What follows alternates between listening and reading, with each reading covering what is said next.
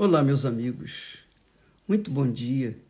Em nome do Senhor Jesus, que o Espírito Santo venha sobre você, você, minha amiga e meu caro amigo. E mesmo que você não me aprecie, mesmo que você tenha raiva de mim, eu quero que você seja salvo eu quero melhor para você, eu quero que o Espírito Santo venha revelar para você o mesmo que ele revelou para mim. Porque é assim que a gente é. Enquanto a gente não conhece a Deus, a gente é ignorante. A gente é como bode. Bode. O bode é, é muito revoltado, é difícil, eu diria quase impossível, quase impossível você dominar um bode, educar um bode. Mas nas, do ponto de vista espiritual, a gente sabe que quando a pessoa é bode, mas é sincera, o sujeito pode ser bode, mas se for sincero, não tem problema. Deus se revela para ela. Ah, não tenho, dá oportunidade para ela. E é isso que eu queria falar com vocês. Você sabe que Jesus, quando falou para o rico, o jovem rico, é, deixar vender tudo e, e segui-lo, o rico ficou muito triste, porque ele possuía muitas propriedades e ele deixou é, Jesus de lado e foi embora, foi viver a vida dele. Nós vimos também o caso do homem rico, da história de Lázaro, né? aquele rico também, quando morreu, foi para o inferno, direto para o inferno. A sua alma foi buscada pelo próprio diabo, assim como os anjos de Deus vêm buscar a alma daquele que morre, morre servindo ao Senhor. Então, o diabo também tem os seus demônios que vêm buscar a alma do, dos que lhe pertencem, que, daqueles que o serviram aqui na terra. E Jesus então fala sobre o rico. E é importante você entender isso, porque às vezes você fica aí falando bobagem, poxa, bispo, vende tudo que o senhor tem, dá para os pobres. Eu estou dando tudo que eu tenho. Eu não estou dando um pouquinho, não, eu estou dando tudo, tudo o que Deus me tem dado eu tenho passado para as pessoas. Então, eu quero que você saiba que Jesus disse, Jesus disse, quão difícil é o rico entrar no reino dos céus. E depois ele, reafirmando isso, ele diz assim: é mais fácil um camelo passar pelo fundo de uma agulha do que entrar um rico no reino de Deus. É claro que Jesus não está falando assim de o fundo de agulha, aquela agulha que a senhora costura, bota o botãozinho. Não, nem essa agulha, não. O fundo de agulha aqui trata-se de uma porta pequenininha, bem pequenininha, mas que é, é passável, é, é usável pelos é, mercadores que vinham à noite. Você sabe que as cidades antigamente eram fechadas, trancafiadas, e deixava-se, costumava-se deixar uma porta pequenininha para os mercadores passarem um por um ali. Então, aquele, aquela portinhola era o fundo de agulha. E para um camelo passar por ali, ah, você pode imaginar. O camelo tem que dobrar os joelhos, e é um problema sério. E é difícil, é muito difícil. Mas Jesus não está dizendo que é impossível. Ele diz que é muito difícil. Muito difícil. Por que, que é difícil um rico entrar no reino dos céus? Não é só o rico, não, o pobre também. Você que é pobre e que pensa assim, ah, pelo menos eu tenho essa vantagem, eu sou pobre e eu vou para o céu. Não, não é isso não, meu caro, minha amiga. A gente só entra no reino dos céus por conta da fé na palavra de Deus. na fé viva no Deus vivo. Aquela fé que cria dentro da gente uma esperança de um dia a gente finalmente entrar no reino do nosso Criador. Essa fé, ou esta fé, nem todos têm. Por quê? Porque normalmente as pessoas emotivas, por exemplo, as pessoas muito emotivas, elas vivem na base do seu coração. Elas tomam decisões em cima dos seus cinco sentidos do coração, da alma. O que os seus olhos veem, o que, os seus, o que o seu nariz cheira, o seu paladar, o seu ouvido, o seu tato. Então, os cinco sentidos da alma fazem com que a pessoa venha tomar decisões em cima disso. Que quer dizer, em outras palavras, ela tem que ver para crer. Essa é a lei do mundo, é a lei do rico.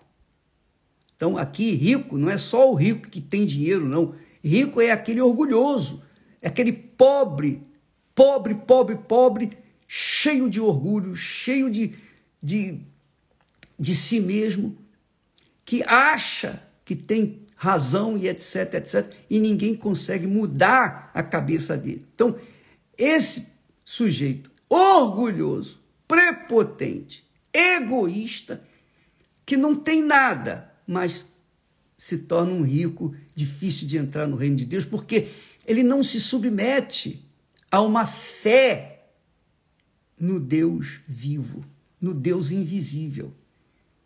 Fé é pela fé que nós somos salvos. Pela fé que nós somos justificados diante de Deus. Pela fé, nós somos, nós tornamos-nos merecedores diante de Deus. Como é que é essa fé? Eu vou tentar explicar para você que ainda não teve essa oportunidade de ser presenteado, de ser contemplado, de ser premiado com essa fé gloriosa. Por exemplo, uma pessoa que não, ela, ela vive a sua vida independente de Deus, independente da fé, independente de tudo. Ela vive a sua vida. Mas ela tem fé. Ela tem fé, por exemplo, ela tem fé no jogo de loteria. Então tá lá o prêmio, 50 milhões, 200 milhões. Ah, a pessoa tá lá toda semana fazendo fé ou usando a sua fé de ganhar na loteria. Ela vê ela vê o prêmio? Não. Ela não vê o prêmio. Ela imagina o prêmio, não é? Ah, se eu ganhar, eu vou comprar isso, vou fazer aquilo, vou fazer aquilo outro. Então, ela tem fé numa coisa que ela não vê, não sente e não toca. Assim também é Deus. Só que Deus, que a gente não vê, não toca, não sente, ele tem a palavra dele. ele, ele dá a garantia dele, a palavra que sair da minha boca, disse o Senhor, não voltará para mim vazia. Não voltará para mim vazia. Então, quem crê em Deus, crê nessa palavra, tem fé nessa palavra, espera nessa palavra, confia nessa palavra, aguarda nessa palavra, tem esperança que essa palavra um dia vai se concretizar na sua vida. Por quê? Isso se chama fé. O incrédulo quer ver para crer. Mas o que crê em Deus, no Deus vivo, ele crê no que não vê. Ele espera no que não vê. Ele tem certeza de algo invisível. Mas isso é o que está dentro dele. Por quê? Porque os Espírito Santo, que é o Espírito da fé, lhe deu essa fé. então, a Bíblia fala, lá Tiago fala que Deus deu a fé para os pobres. Porque os pobres, os pobres, ele não tem nada. Eles não têm nada. Mas Deus contempla os pobres com a fé. Então você encontra pobre, você encontra mais pobre com fé do que rico com fé. O rico só tem fé no dinheiro dele, no poder dele. Só isso, mais nada. Mas o fato é que, amiga e amigo, essa fé, a fé no Deus vivo, no Deus invisível, intocável, a fé no Deus que você não sente, essa fé você tem por causa da palavra dele. Você tem fé, na verdade, na palavra dele. Quando se tem fé na palavra deles, quando se confia na palavra dele, então a pessoa tem a fé que agrada a Deus, que faz possível o impossível. Entendeu, amiga e amigo? Então o sujeito, o sujeito que não tem fé em Deus, mas tem fé, ele tem fé na loteria, ele tem fé que vai dar certo o casamento, ele tem fé que a sua vida vai mudar, ele tem fé na sua capacidade intelectual, na sua profissão, ele tem fé no que ele vê, no que ele sente, mas ele tem uma fé, por exemplo, na loteria. Ele não vê a loteria, ele não vê o dinheiro da loteria, ele só vê a, a expectativa, ele só tem aquela expectativa de se ganhar. O outro ganhou, por que, que eu não posso ganhar? Então ele tem essa, esse tipo de fé. Mas não tem nada, nada que comprove, que garanta que ele vai ganhar. E normalmente não ganha.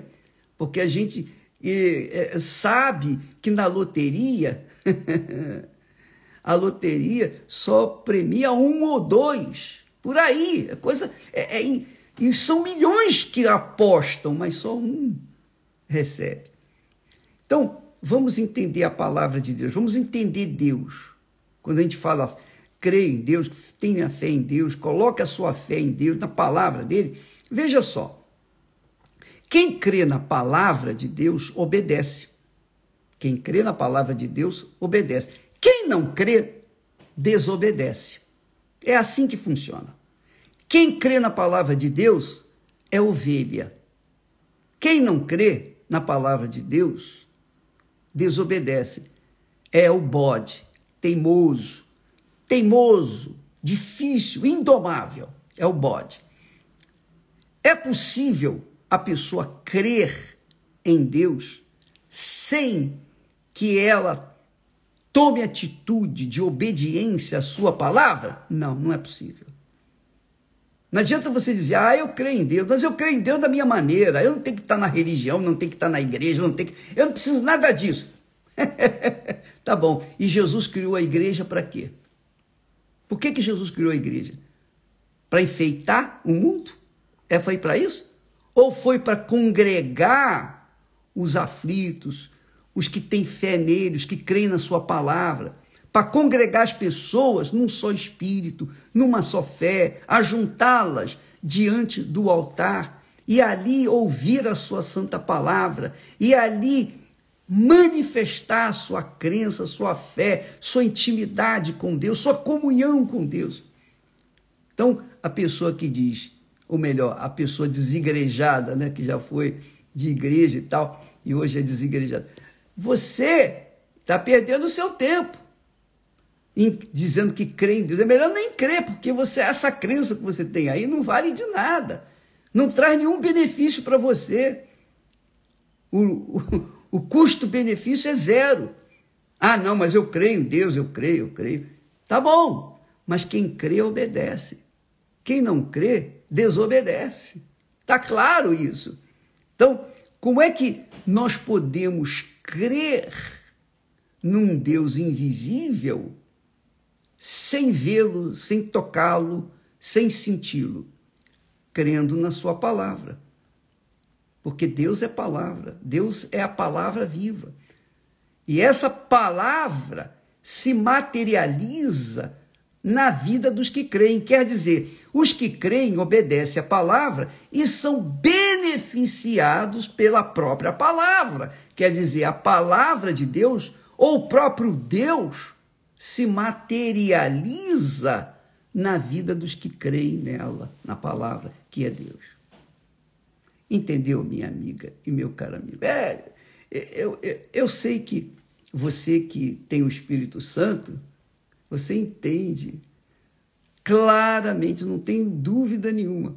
Mas quem não tem o Espírito de Deus é difícil, é teimoso, ainda quer discutir, ainda quer discutir, quer fazer prevalecer a sua vontade, a sua crença, entre aspas, dizendo que é. Então, a pessoa diz: Não, mas eu tenho o Espírito Santo. Eu tenho, eu tenho o Espírito Santo. Eu falo em línguas, tá bom. Então veja os frutos da sua vida. Olhe para dentro de você, minha amiga.